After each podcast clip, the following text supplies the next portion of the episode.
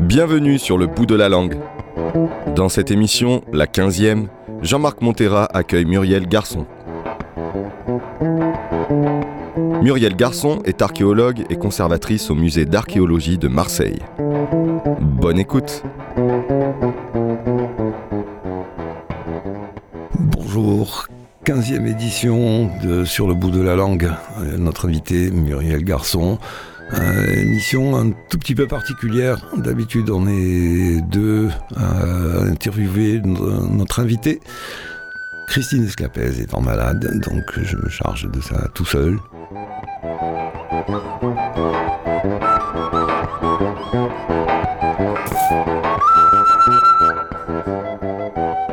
Et on commence par une écoute.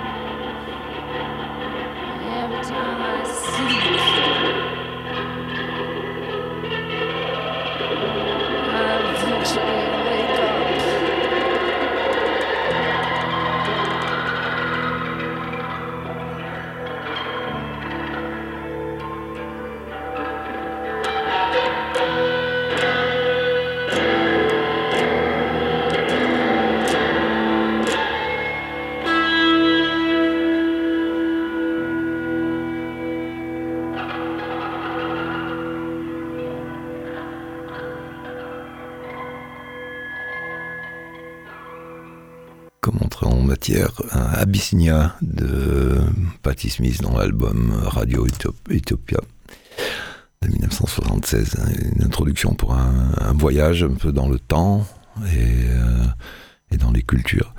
Alors, Muriel Garçon, on a pour habitude de. D'abord, on se tutoie et euh, je laisse les. On laisse les invités se présenter eux-mêmes. Donc, qu'est-ce que vous avez à dire sur vous? Qu'est-ce que tu as à dire sur toi? Alors donc, euh, je suis Muriel Garçon, je suis euh, archéologue et euh, je conserve, donc je suis conservatrice du musée d'archéologie de Marseille, qui est un musée qui est accueilli dans la Vieille Charité, dans l'enceinte de la Vieille Charité. Nous sommes deux musées. J'occupe le premier étage et ma collègue occupe le second avec le musée d'art africain, amérindien et océanien. Ce sont deux musées très importants à, Marseille, en fait. On, est euh, respectivement les, les deuxièmes euh, collections de France après le Louvre. Peu de, Marseillais, finalement, le, savent. Et donc, on, conser- on conserve deux départements. Euh, le département d'antiquité égyptienne et le département bassin méditerranéen Proche-Orient. Et donc, c'est environ euh, 10 000 objets que l'on conserve in situ. Voilà, on, va- on- on reviendra un petit peu sur le détail des, des- des contenus. Euh, une petite précision pour les auditeurs qui, ont l'habitude d'entendre aussi Christine Escapez. Elle m'a envoyé des questions par, euh, par écrit que je vais poser et qui en fait que, que j'aurais pu poser aussi. Donc je les donne en vrac. Et la Mhm. première qui me semble là. Bon, la plus, la plus pertinente pour, la- euh, pour introduire l'émission, c'est comment devient-on archéologue? Comment es-tu devenu archéologue? Parce que c'est alors, euh, personnel, Voilà. pas générique. hein. Voilà. Ben, Il y a, l'histoire courte, euh, il y a l'histoire un petit peu plus longue. On peut faire un, un mélange des deux. En fait, ce ne sont pas mes, mes premières études. hein. J'ai commencé en faisant des études de langue après, après le bac. Et euh, bon, j'étais absolument pas douée pour aucune langue. Et malheureusement, euh, ça m'a suivi tout le temps. Je suis toujours pas douée pour les langues. Et euh, j'ai eu- un accident de parcours au- un peu d'avoir euh, 30 ans. Euh, à la naissance de ma deuxième fille, j'étais très très malade et j'ai eu le temps de réfléchir à vraiment ce que je voulais faire ou pas faire. Et, finalement, il y avait quelque chose qui était dans ma tête, mais bah, que je laissais un petit peu euh, en veille. Euh, j'aimais beaucoup, j'aimais beaucoup euh, l'Iliade d'Homère et, c'est vraiment une période qui, était à la fois pour moi obscure et puis qui, me fascinait un petit peu. Et quand j'ai été tirée d'affaires, euh, on était au mois de mai, je suis partie vite en courant m'inscrire au départ en histoire. Donc on s'inscrivait comme ça en faisant la queue à un, bureau, hein, le bureau 06. Et, juste avant que ce soit mon tour, il y avait une étudiante toute jeune, puisque moi j'avais quand même 10 ans de moins, de plus. Et l'étudiante euh, s'est inscrite en histoire de l'art.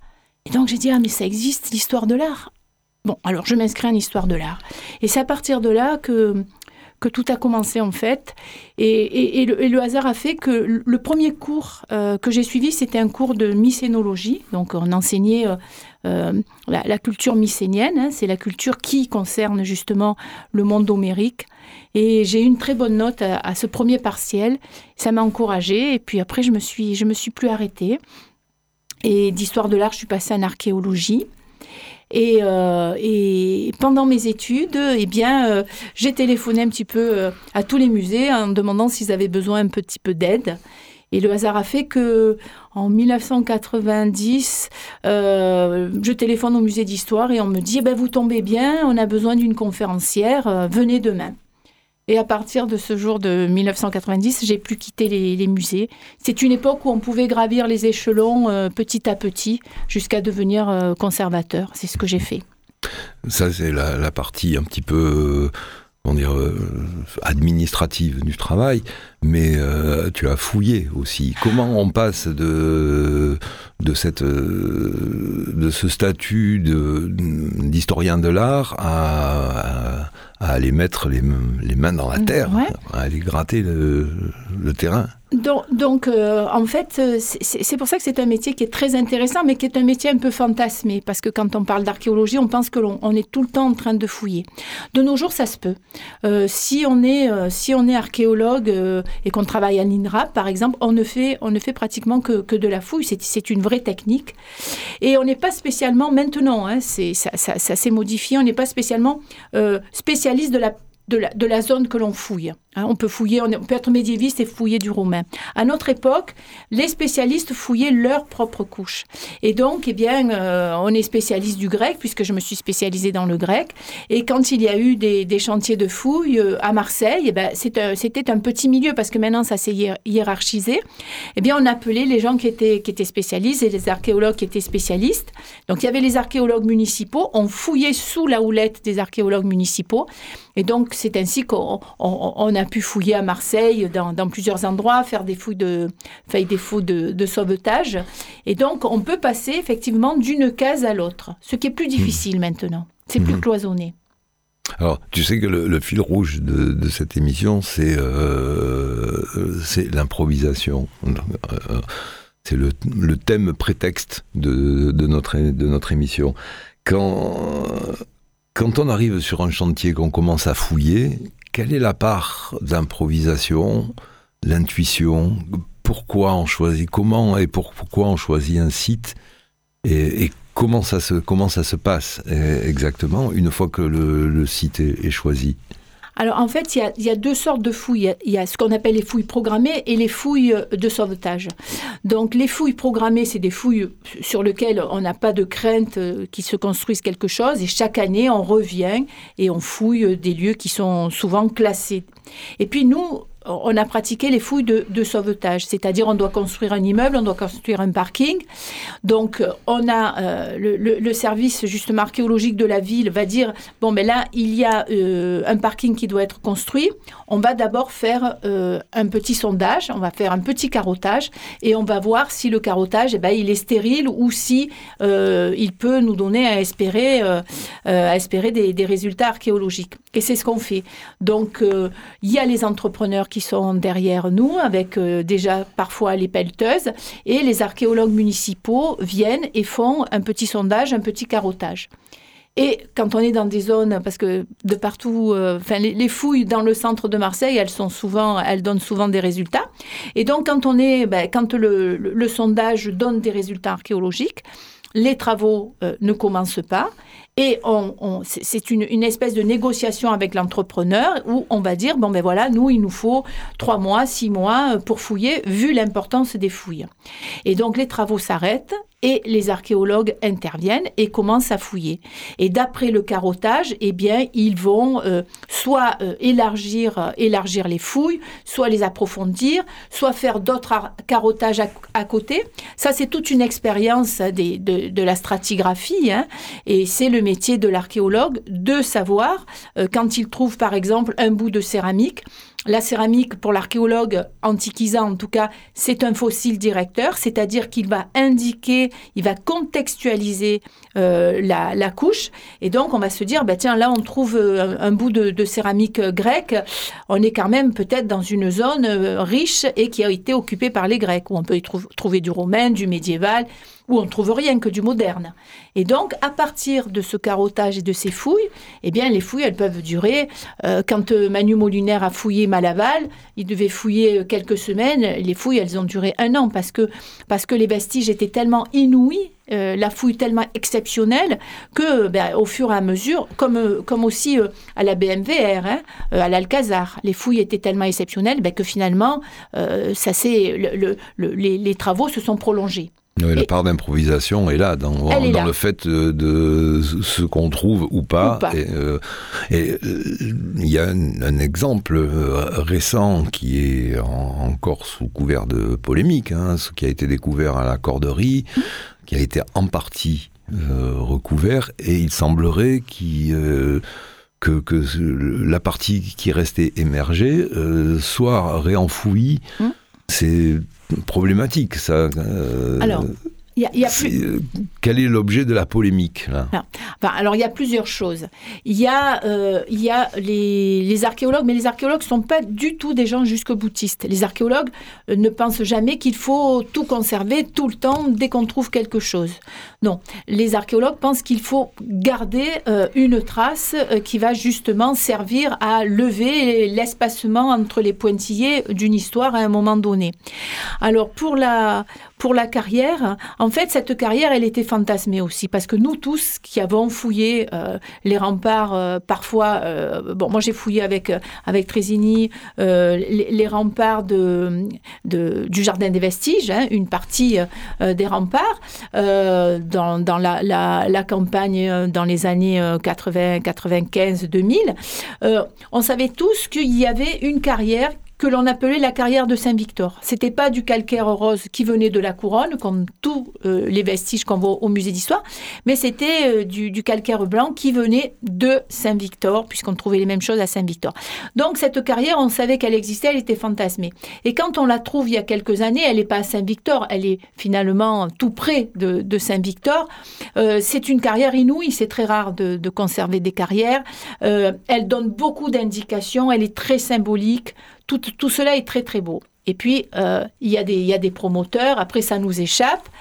Et euh, il, y a, euh, il y a une espèce de 50-50 qui est fait. Alors, c'est plutôt deux tiers qu'on enfouit, un tiers qu'on conserve. Mais quoi qu'il en soit, on a conservé une partie. Et là, alors, la partie qui a été euh, qui n'est pas conservée, elle a été détruite. C'est ça qu'il faut. Elle, sera difficilement, à moins qu'on trouve euh, plus tard. On ne sait pas les archéologues dans, dans un demi dans, dans un demi millénaire ce qui ce qu'ils feront.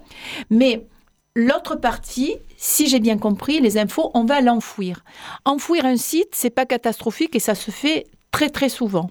Par exemple, quand on a fouillé la salle de banquet euh, près du lycée, euh, du, lycée euh, du Vieux-Port, du collège du Vieux-Port, il y a une salle de banquet très intéressante.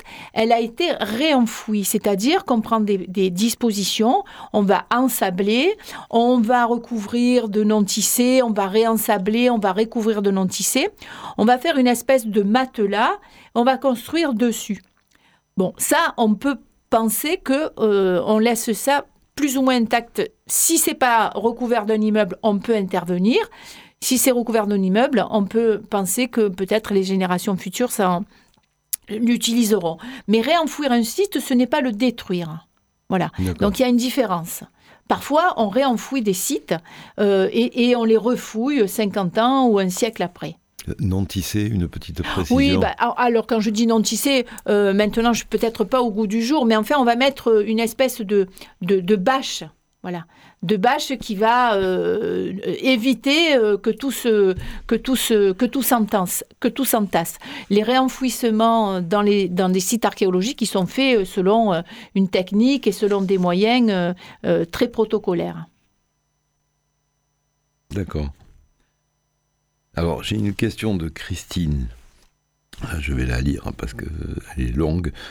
Euh, elle dit J'ai lu quelque part que tu avais dirigé dernièrement, de 2017 à 2019, le réaménagement global du nouveau département Proche-Orient bassin méditerranéen du musée d'archéologie Méditerranée, et que ce réaménagement offrait désormais une vision archéosociologique de cette région.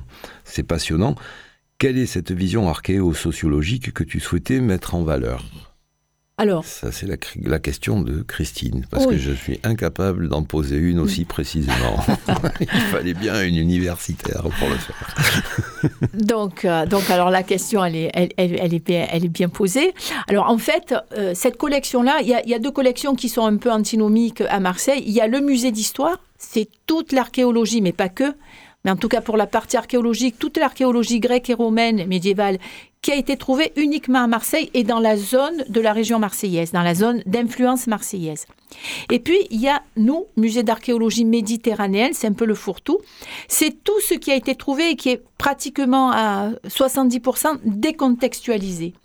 Et une archéologie, l'archéologie, elle n'est jamais décontextualisée. Autrement, c'est de l'histoire de l'art. Donc, nous, nous étions une collection de collectionneurs. Et donc, nos objets, on ne sait pas vraiment d'où ils viennent.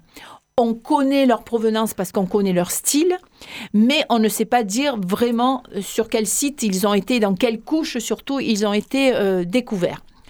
Donc, quand euh, j'ai eu la possibilité de réaménager tous ces objets, donc j'avais 1200 objets que je pouvais finalement un peu, comme on bat les cartes, un peu euh, euh, euh, euh, comme, comme je, le, je, le pensais. Et peut-être que le conservateur qui viendra après moi fera tout le contraire.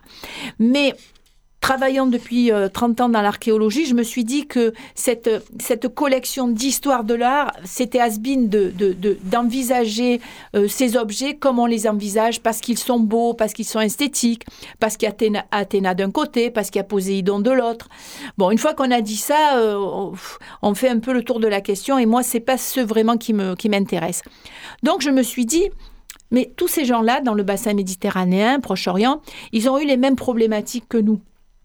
C'est-à-dire qu'il y a 5000 ans, ils avaient des problèmes de gestion de l'eau, des problèmes d'inondation, des problèmes euh, limites euh, d'écologie, de climat, euh, de démographie, de guerre, de colonisation, d'esclaves. Mais tous ces mots-là, ben, c'est notre actualité brûlante. hein. Quand, si on ouvre la radio ou la télé, ces mots-là, on les entend. Et eux, comment se sont-ils débrouillés avec leurs moyens Quelles ont été leurs solutions à ces problèmes?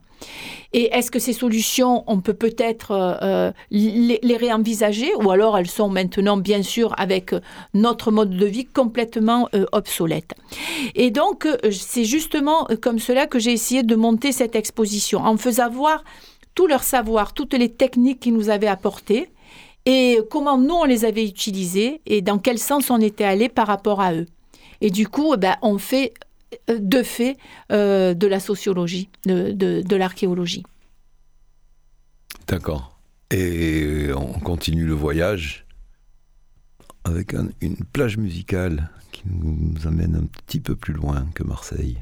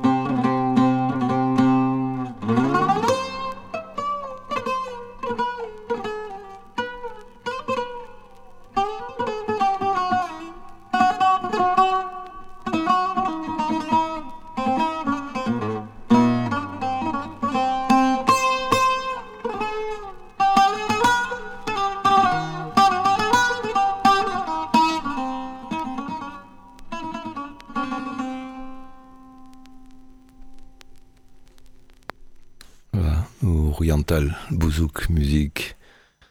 Ça doit venir de Turquie, ça, si je ne m'abuse. Euh, je sais que tu as fouillé ailleurs qu'à Marseille. Comment ça se passe dans les, euh, dans les pays étrangers où tu allais fouiller, qui, qui sont euh, Bah. Cisjordanie ou... Alors, la Jordanie, j'aime bien dire que j'ai fouillé en Jordanie parce que j'ai passé une, une journée de fouille avec le centre d'études alexandrine. Et euh, donc, on était, à, on était à Petra. Et ça, c'est tout juste magique. Ça, oui, c'est un fantasme, hein, puisque tu sais que le qu'il y a un Indiana Jones qui s'est qui s'est tourné à Petra. Donc, bon, pour un archéologue, fouiller à Petra, c'est formidable. Euh, bah, quand on fouille euh, la, fouille, la, première fouille que j'ai faite, en fait, euh, été avec euh, mon, professeur d'art romain et on est tous allés fouiller avec lui. En fait, Euh, c'est vraiment le premier souvenir de fouille à Carthage. et on a fouillé à Birsa. Et c'était amusant parce qu'en fait, tout le monde a fouillé avec, avec un maître, hein, donc Jean-Claude Morel, qui, voilà, qui était le spécialiste de Carthage. Et donc, il nous faisait creuser, creuser, creuser, creuser. Puis dès que il y avait, euh, il y avait quelque chose d'intéressant, hop, il nous faisait arrêter, il descendait et puis euh, il, il- il- il, euh, il faisait les dernières, les dernières petites manœuvres pour... et ça, c'était formidable parce que c'était des fouilles à l'ancienne euh, qu'on ne pratique plus. J'ai eu la chance aussi de fouiller avec euh, un archéologue que tu connais, hein, Lucien François Gantès. Ouais. C'est des fouilles tellement sensibles, tellement intuitives parce qu'on a tellement l'expérience, on sait tellement comment euh, euh, ces antiques euh, procédaient, comment ils construisaient, ce qu'ils pensaient, que finalement, quand on est dirigé par quelqu'un qui a autant d'expérience que quelqu'un comme Gantès, eh bien, il va dire, ben là, je suppose que si on va tout droit, on va trouver ça, et si on tourne à gauche, on va trouver ça, et là, en principe, on devrait trouver, et sans avoir vu euh, et sans avoir fouillé, eh bien, il y a une vision comme ça, comme si on avait euh, euh, un rayon X dans l'œil où, effectivement, on va découvrir ça. Et moi, ce qui m'a étonné quand on fouille avec des, de grands archéologues, c'est justement, et pareil pour les fouilles avec Empereur, hein, à Alexandrie, il a, il a vraiment anticipé sur ce qu'il allait découvrir. Et c'est ça qui, moi, m'a toujours paru magique, c'est que l'expérience est telle, ils ont une, un- une, telle connaissance de, de, par exemple, si on fait, on s'occupe de polyurcétique, c'est-à-dire la technique des remparts, ben, les gens qui fouillent que sur les remparts, ils ont une telle habitude des remparts que même s'ils n'ont pas fouillé, ils savent où va se situer le rempart et où euh, il va aller avant même d'avoir euh, d'être intervenu. C'est plus que de l'intuition, ça. Oui, c'est l'expérience en fait, parce que dans l'Antiquité, mais comme un peu de nos jours, on, enfin, on- je veux dire, on construit de façon avec une logique qui est propre à un instant T. Et donc, quand on a une grande connaissance de tout tous les sites euh, qu'ont pu occuper, soit, euh, alors, euh, par exemple, euh, Manu Molinaire, il est spécialiste des sépultures. Bon, mais lui, quand il fouille une sépulture, ben, il sait exactement, vu la, la, la, la physionomie de la sépulture, il, a- il a tellement fouillé de sépultures, il a tellement d'expérience qu'il va de suite droit au but.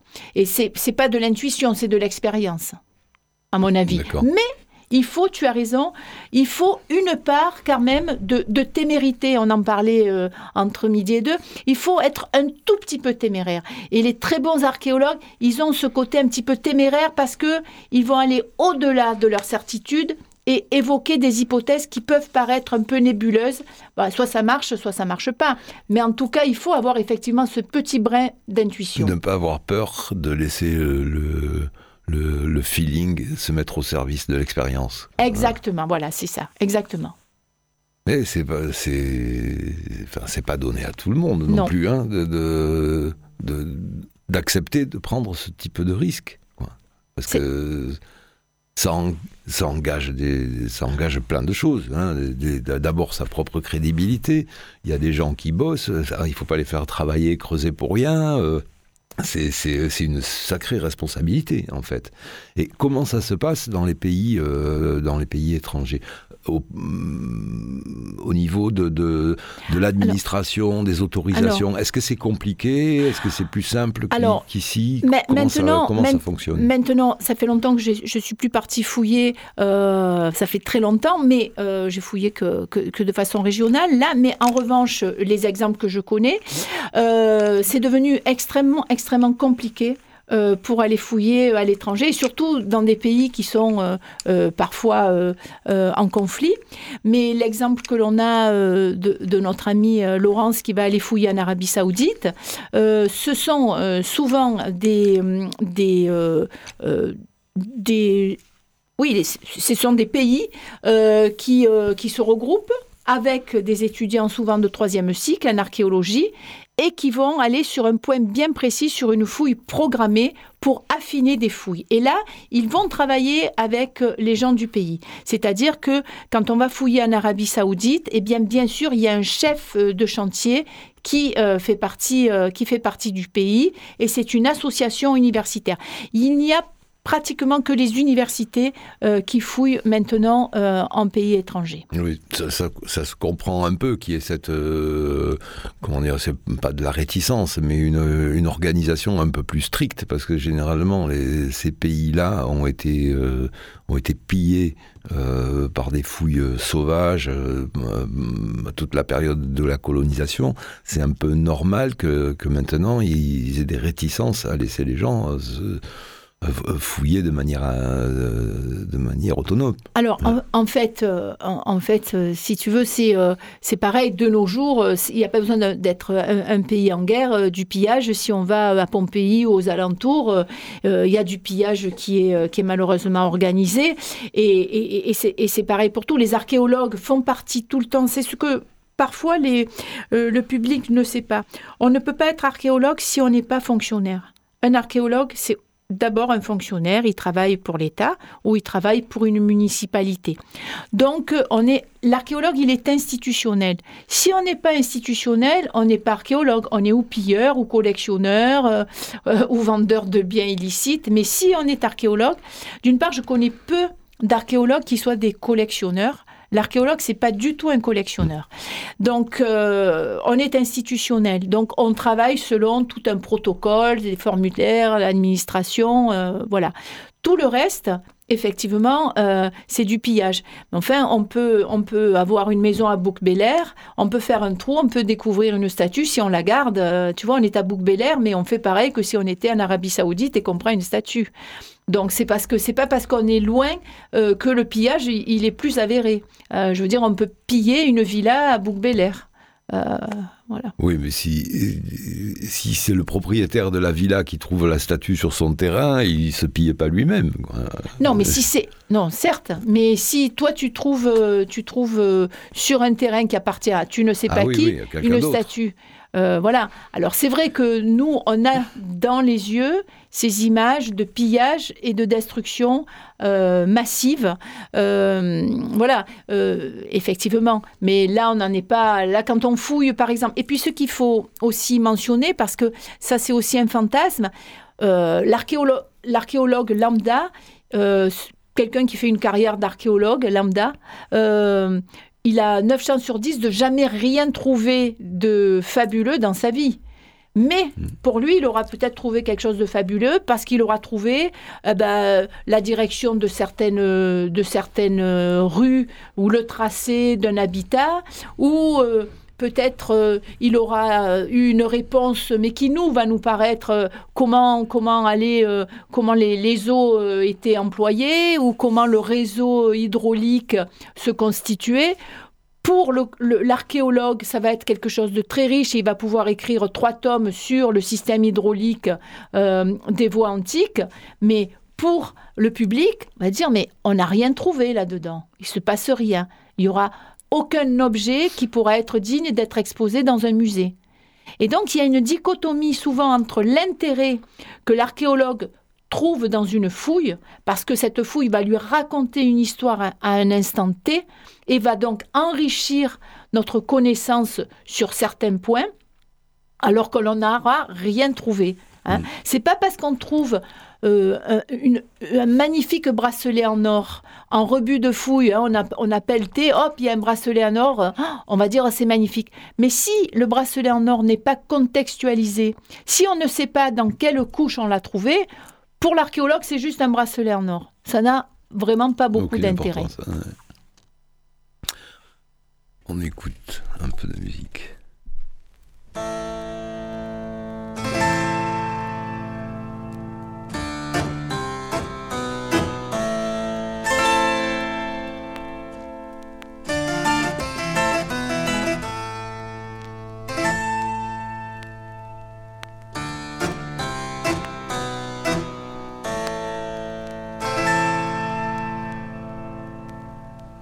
Cordero de Dios que quita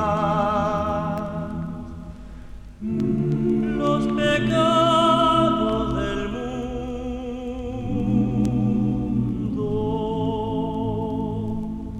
ten compasión de nosotros.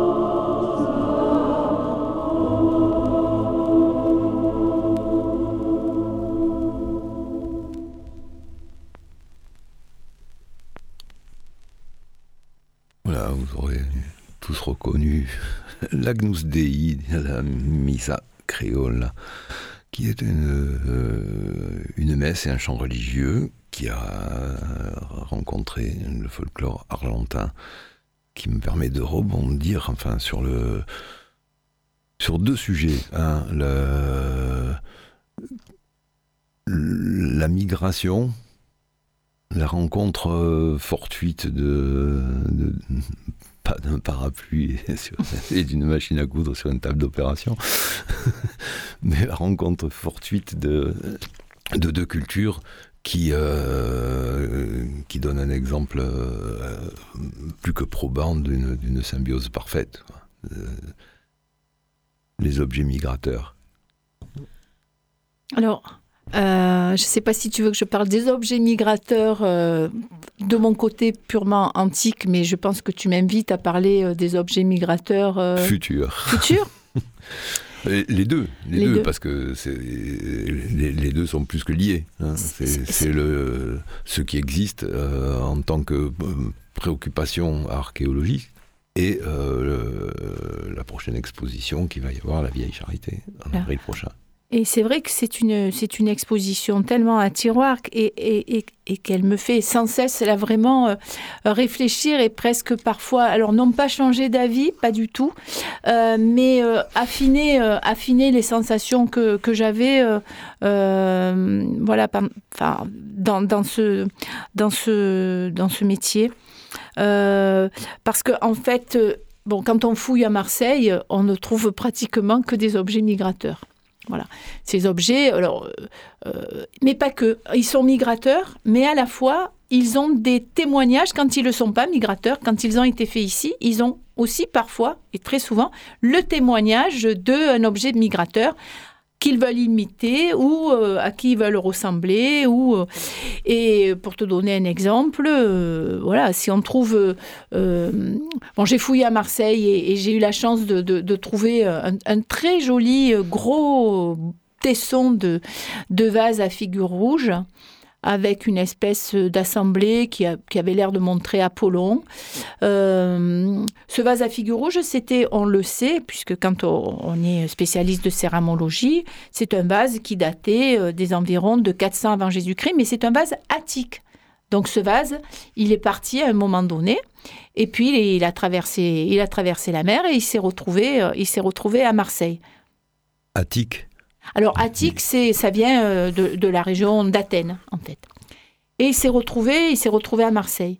Donc euh, ces objets migrateurs, euh, ben, on, les retrouve vraiment, ils sont, mais, ils occupent une très très grande partie euh, des fouilles, euh, des fouilles grecques. Et c'est pareil pour les Romains. On découvre des petits scarabées, par exemple, égyptiens. Euh, euh, rue Tapis Vert, on fouille, on trouve euh, deux petits scarabées égyptiens. Bon, mais ces scarabées égyptiens, ils sont venus. Ce sont des objets migrateurs. Et il y a pléthore. Tous nos musées sont remplis, sont remplis de, ça. Et c'est fort de, cette constatation que le hasard a fait que j'avais prêté des objets pour l'exposition Babel traduire, dont Barbara Cassin, euh, qui est philologue, euh, philosophe, philologue et qui, qui fait partie de l'Académie, française, euh, était la commissaire. Et donc, on a échangé sur ces objets-là qui étaient demandés au prêt par le MUSEM. Et nous avons bien sûr eu ce sujet en commun, ces objets migrateurs. Et à partir de là, parce que le sujet, le, le, le, le- projet, il a trois ans maintenant, Covid oblige, et donc nous avons travaillé, et Barbara m'a dit, mais moi je voudrais faire une exposition sur les objets migrateurs, mais de, de maintenant, ces objets migrateurs, qu'emporte le migrant quand il s'en va, et, et, et, et ces objets, qu'est-ce qu'ils deviennent Euh, Comment ils évoluent Euh, euh, Est-ce qu'ils influencent d'autres objets Est-ce qu'ils sont influencés par d'autres objets quelle est, leur, vie hein? Et on s'est aperçu en- au- au-delà de la problématique du, du, du- du- migrant, ces objets, ils avaient une vie à eux après qui leur appartenait. Ils devenaient eux-mêmes, hein, bien sûr, euh, des, des grands migrateurs et on pouvait les retrouver euh, parfois maintenant euh, à l'autre bout de la planète. Ce qu'on ne pouvait pas euh, faire dans l'Antiquité. Dans l'Antiquité, tu peux pas retrouver, quoique euh, il y, y a des hypothèses qui les mettent, tu peux pas retrouver une amphore euh, en Amérique du Sud. Si je te dis ça, c'est parce qu'on a retrouvé une amphore phénicienne en Amérique du Sud. Mais quoi qu'il en soit, c'est exceptionnel, euh, beaucoup de gens travaillent dessus, etc.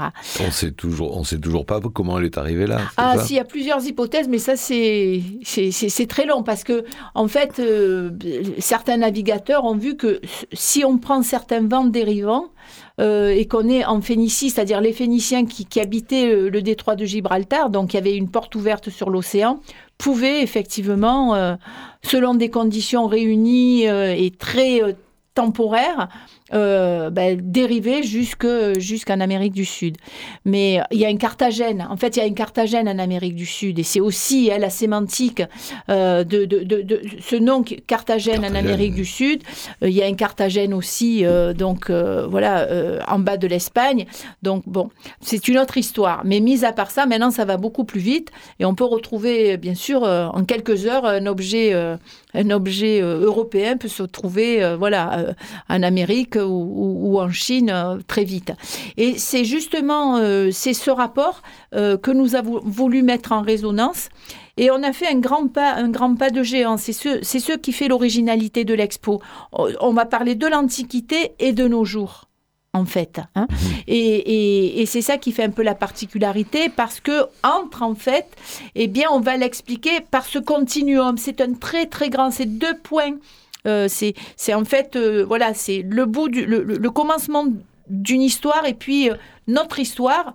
Et entre, il y, a y a des grands pointillés, mais qui, de fait, c'est un continuum qui est un peu en, négatif. Et, et cette exposition, elle est, elle est à tiroir, elle est multiple et, elle ne cesse de, m'interroger sur, sur mon métier aussi.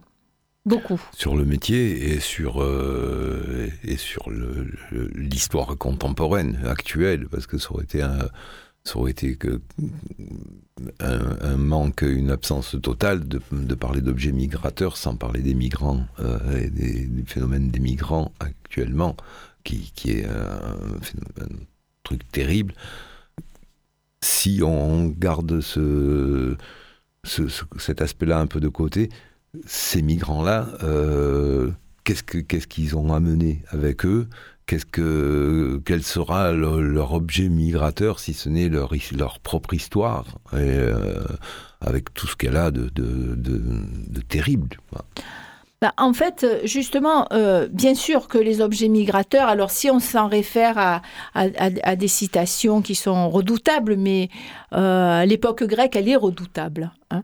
L'époque grecque, on a, on a l'impression que l'époque grecque, elle est philosophe, elle est humaniste. bon, elle est, c'est une époque extrêmement violente et redoutable. Et effectivement, euh, dans l'Antiquité, euh, l'homme, esclave, pour euh, Platon, c'est un objet migrateur aussi, puisque l'homme est un objet. Nous, nous n'avons pas voulu prendre l'objet migrateur. On n'a pas voulu parler du migrant. Parce que c'est un phénomène tellement, comment dire, tellement prégnant dans notre société, tellement, tellement grave, qu'on a préféré prendre le biais des objets migrateurs, mais bien sûr euh, que bah, le, le migrant, il est derrière euh, chaque Oui. objet, objet migrateur, bien sûr de, euh, de fait. Et puis, on ne voulait pas non plus pour cette exposition tomber dans, dans le pathos, parce que ça, le pathos, on le sait, on l'a, on en a conscience, on, on en a conscience tous les jours, on y pense. On voulait euh, laisser ce, ce- pathos pour euh, l'actualité, mais nous sortir de, de- cette histoire dramatique ce qui pouvait euh, donner d'une part espoir, parce que ces objets migrateurs, ils sont souvent pleins d'espoir. Euh, ce, sont des, ce, sont des histoires qui laissent justement une, une porte ouverte, parce que cette échappée des, des objets migrateurs, c'est justement une, une espèce de bouffée quand même euh, d'oxygène dans ces histoires. Et ce qu'on voulait pas faire, c'est prendre des objets tragiques. Mais ça, on l'a fait de fait. On sait tous, parce qu'on a des images terribles euh, dans la tête, euh, que, que euh, les, jeunes, que, que les adolescents, ils ont souvent dans leur anorak des photos qui vont être attachées ou ils vont porter, ils vont avoir des portables, etc. Et quand on retrouve ces migrants malheureusement noyés ou sur, sur des plages, c'est ces objets-là que l'on va prendre et que l'on va, si vous voulez, euh, un peu sanctuariser. Nous, on ne voulait pas du tout, du tout tomber dans ce pathos. Donc, on a éliminé de fait parce qu'on pensait que ça n'avait pas, euh, ça, n'a- ça n'avait pas, euh, ça, ça devait pas être dans l'exposition. Oui, Voilà. c'est une forme aussi de respect que de ne pas muséaliser quelque chose d'aussi tragique. que- Exactement. qui Exactement. Donc, on va effectivement, on, va faire une, salle qui est une salle participative où il va y avoir des récits, euh, des récits, euh, de, des récits de migrants. Il y a tout un programme, il y a des classes de primo-arrivants avec lesquels on travaille euh, et sur lesquels on fait travailler des notions que Barbara Cassin a développées euh, et dont elle est la spécialiste, hein, les intraduisibles. On va demander aux enfants quel est le mot de ta langue qui te manque le plus? Ou quel est le mot dans cette langue-là que tu apprends? Que tu trouves le plus drôle ou qui te plaît le plus. hein. Donc, euh, on va travailler, euh, parce que la langue, c'est vraiment, euh, c'est comme la musique, hein, ce, sont, ce sont des vraiment des, des, des- migrateurs euh, énormes, ce sont des fils conducteurs euh, euh, énormes. Et donc, on, va travailler aussi sur, sur des notions abstraites d'objets migrateurs. Bah, la langue en premier lieu, mais la langue, mais la musique, hein, voilà. Donc, il va y avoir à la fois cette partie objet migrateur, mais parfois ça peut paraître un petit peu, un petit peu bizarre. Barbara a voulu qu'on travaille sur euh, les, faux, les contrefaçons, euh, les, les vrais faux, les faux vrais, et tous ces objets qui, l'original partant d'un point, va essaimer des faux, des contrefaçons, euh, des reproductions dans le monde entier. Hein. et et, euh, c'est cette, toute cette notion-là euh, qu'on va essayer euh, d'aborder dans, dans l'expo future. Oui, donc bah, bah, c'était juste pour préciser que le- le- le- l'intitulé de l'expo Objet migrateur, ça ne, peut- ça ça ne signifie pas qu'il y aura que des objets euh, matériels, physiques. euh, Non. euh, que- euh, objet migrateur, c'est aussi le son, la parole, le, le souvenir. Exact, bien sûr. Voilà. Bien sûr On écoute un petit peu de musique histoire de nous faire migrer vers d'autres cieux.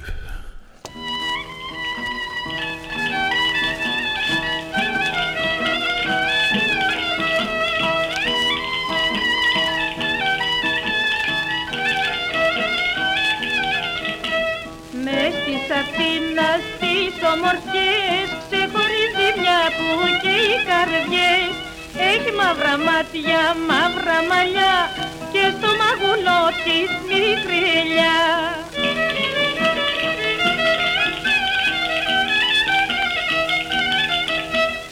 Άμαν, άμαν, άμαν, πάνω τρελαθώ. Από τότε που την είδα μου βάλε καημό.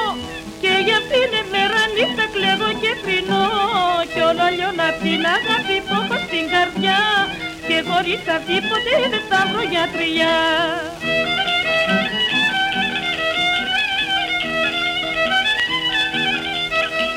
Μια μέρα που την ξαναείδα Της είπα κυρά μου Έλα με μένα γίνεις τερί Για να γιάνει η καρδιά μου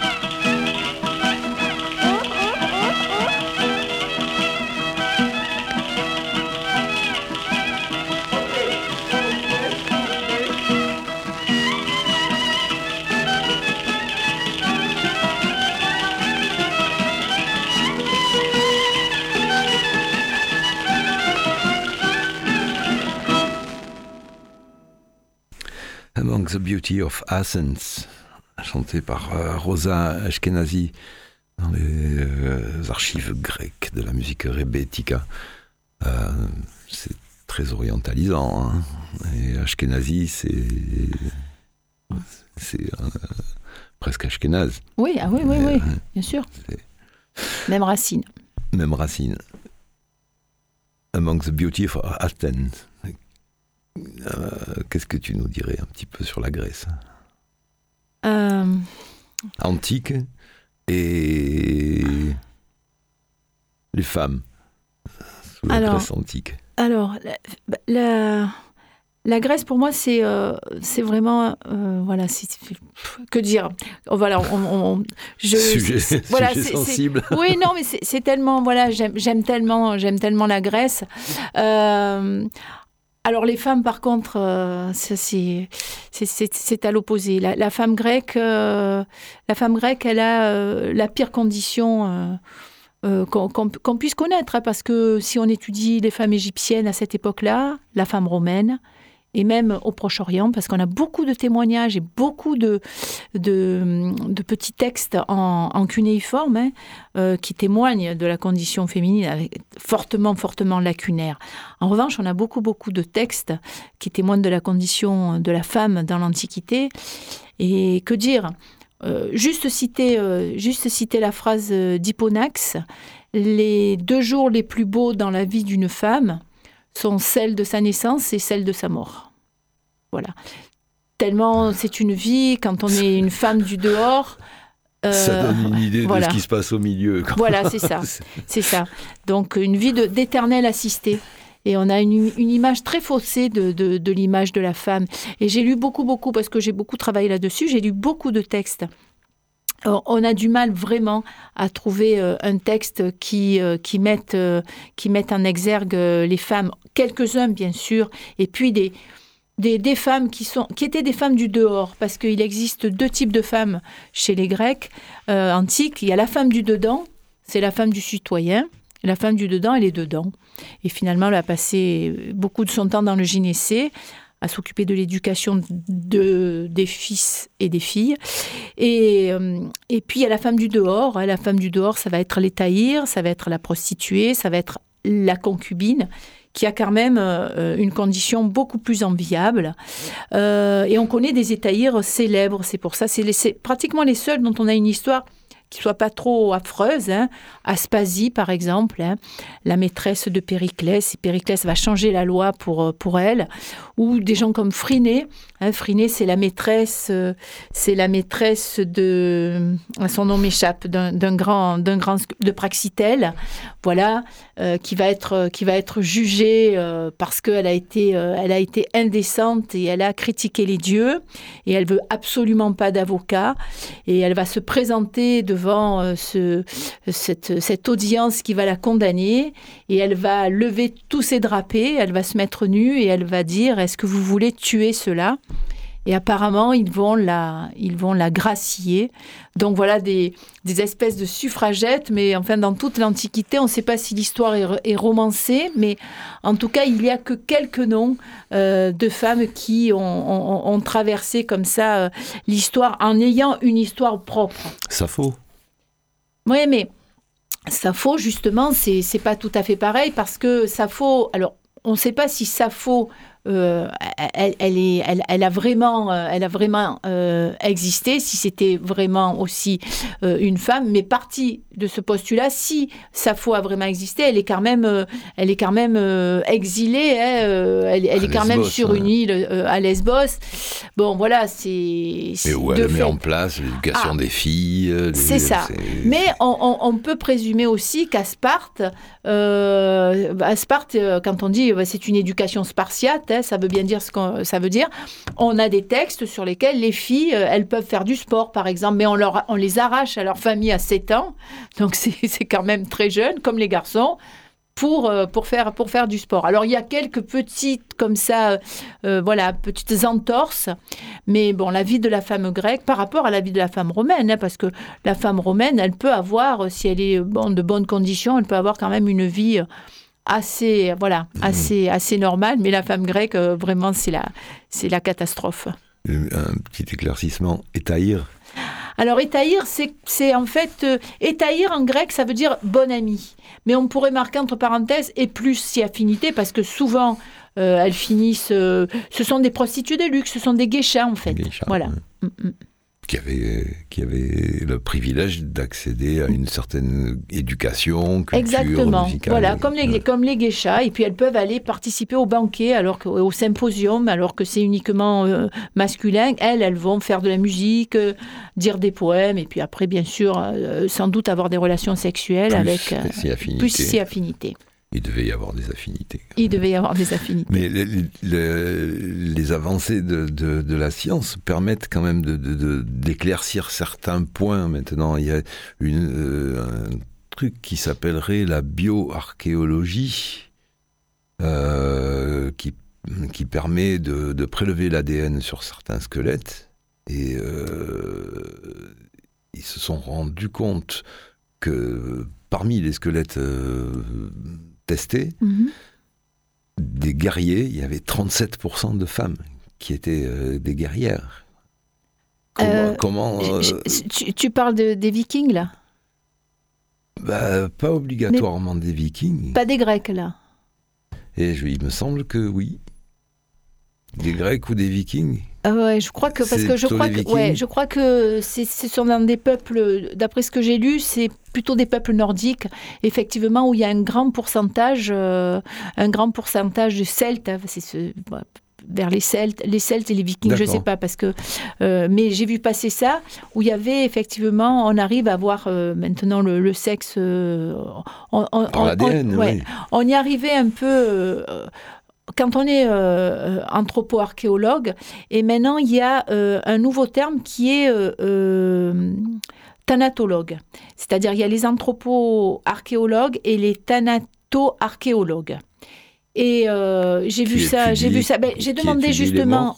Alors, c'est pareil, parce que euh, c'est ce que j'ai demandé à Ingrid. On en a, Ingrid Sénepar, qui est préhistorienne, on en a discuté la semaine passée et j'ai lu un article et je lui ai demandé quelle est la différence entre anthropo-archéologue et thanato-archéologue. Parce que l'anthropo-archéologue, il travaille aussi sur, sur des sépultures, sur des défunts. Bah oui.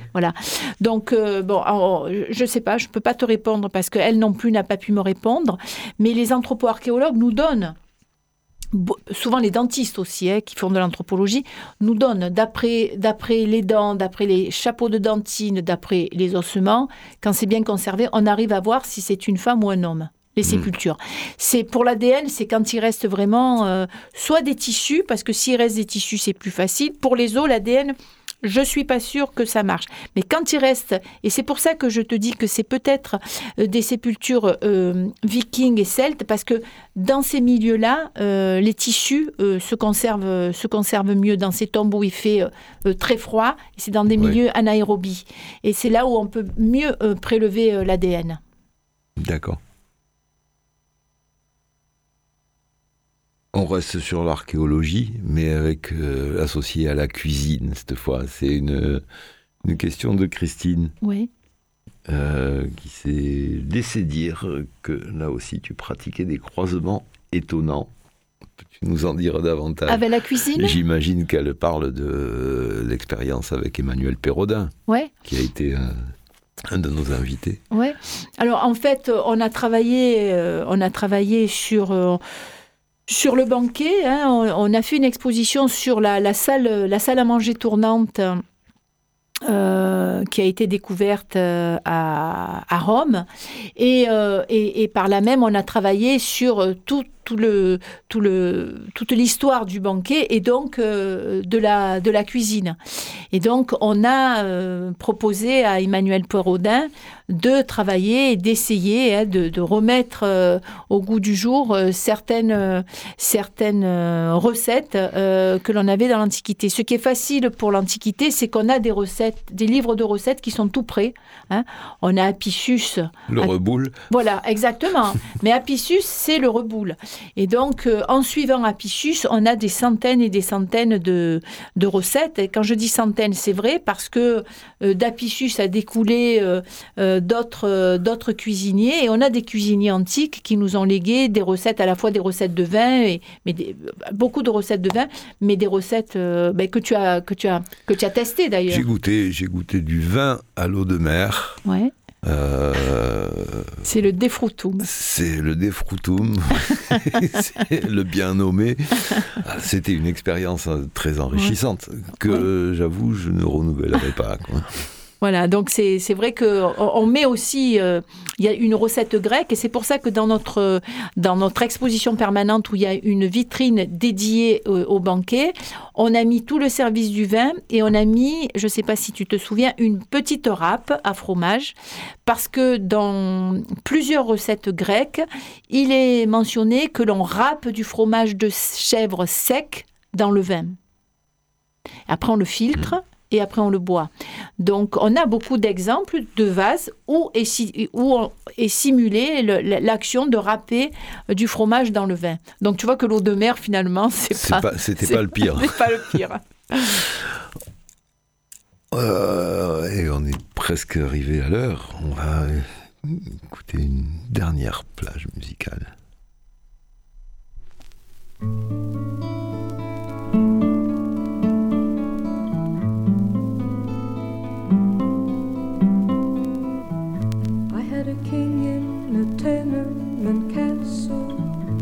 He's taken to painting the pastel walls brown. He's taken the curtains down. He swept with the broom of contempt and the rooms of an empty ring.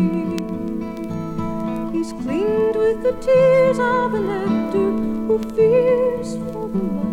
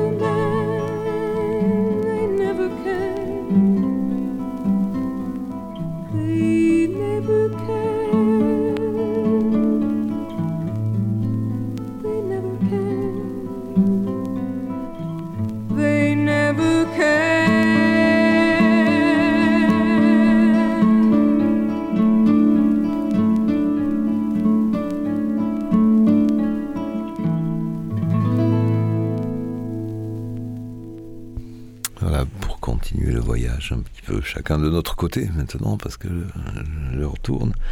Johnny Mitchell, I Had a King, produit par euh, Bill Crosby et, Stephen Steele à, la base. Il manque que Nash Young, mais ça marche très bien. Alors Muriel Garçon, on, va se quitter. Avant ça, on a un rituel.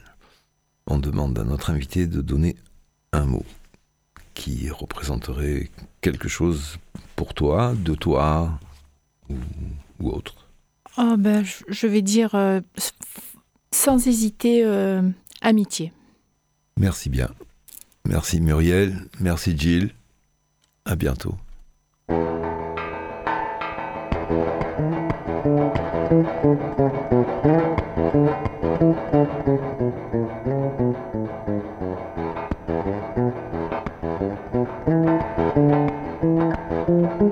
Vous venez d'écouter Sur le bout de la langue, numéro 15, dans laquelle Jean-Marc Montera s'entretenait avec Muriel Garçon, archéologue et conservatrice au musée d'archéologie de Marseille. Vous pouvez réécouter cette émission sur le site de Radio Grenouille et sur le web.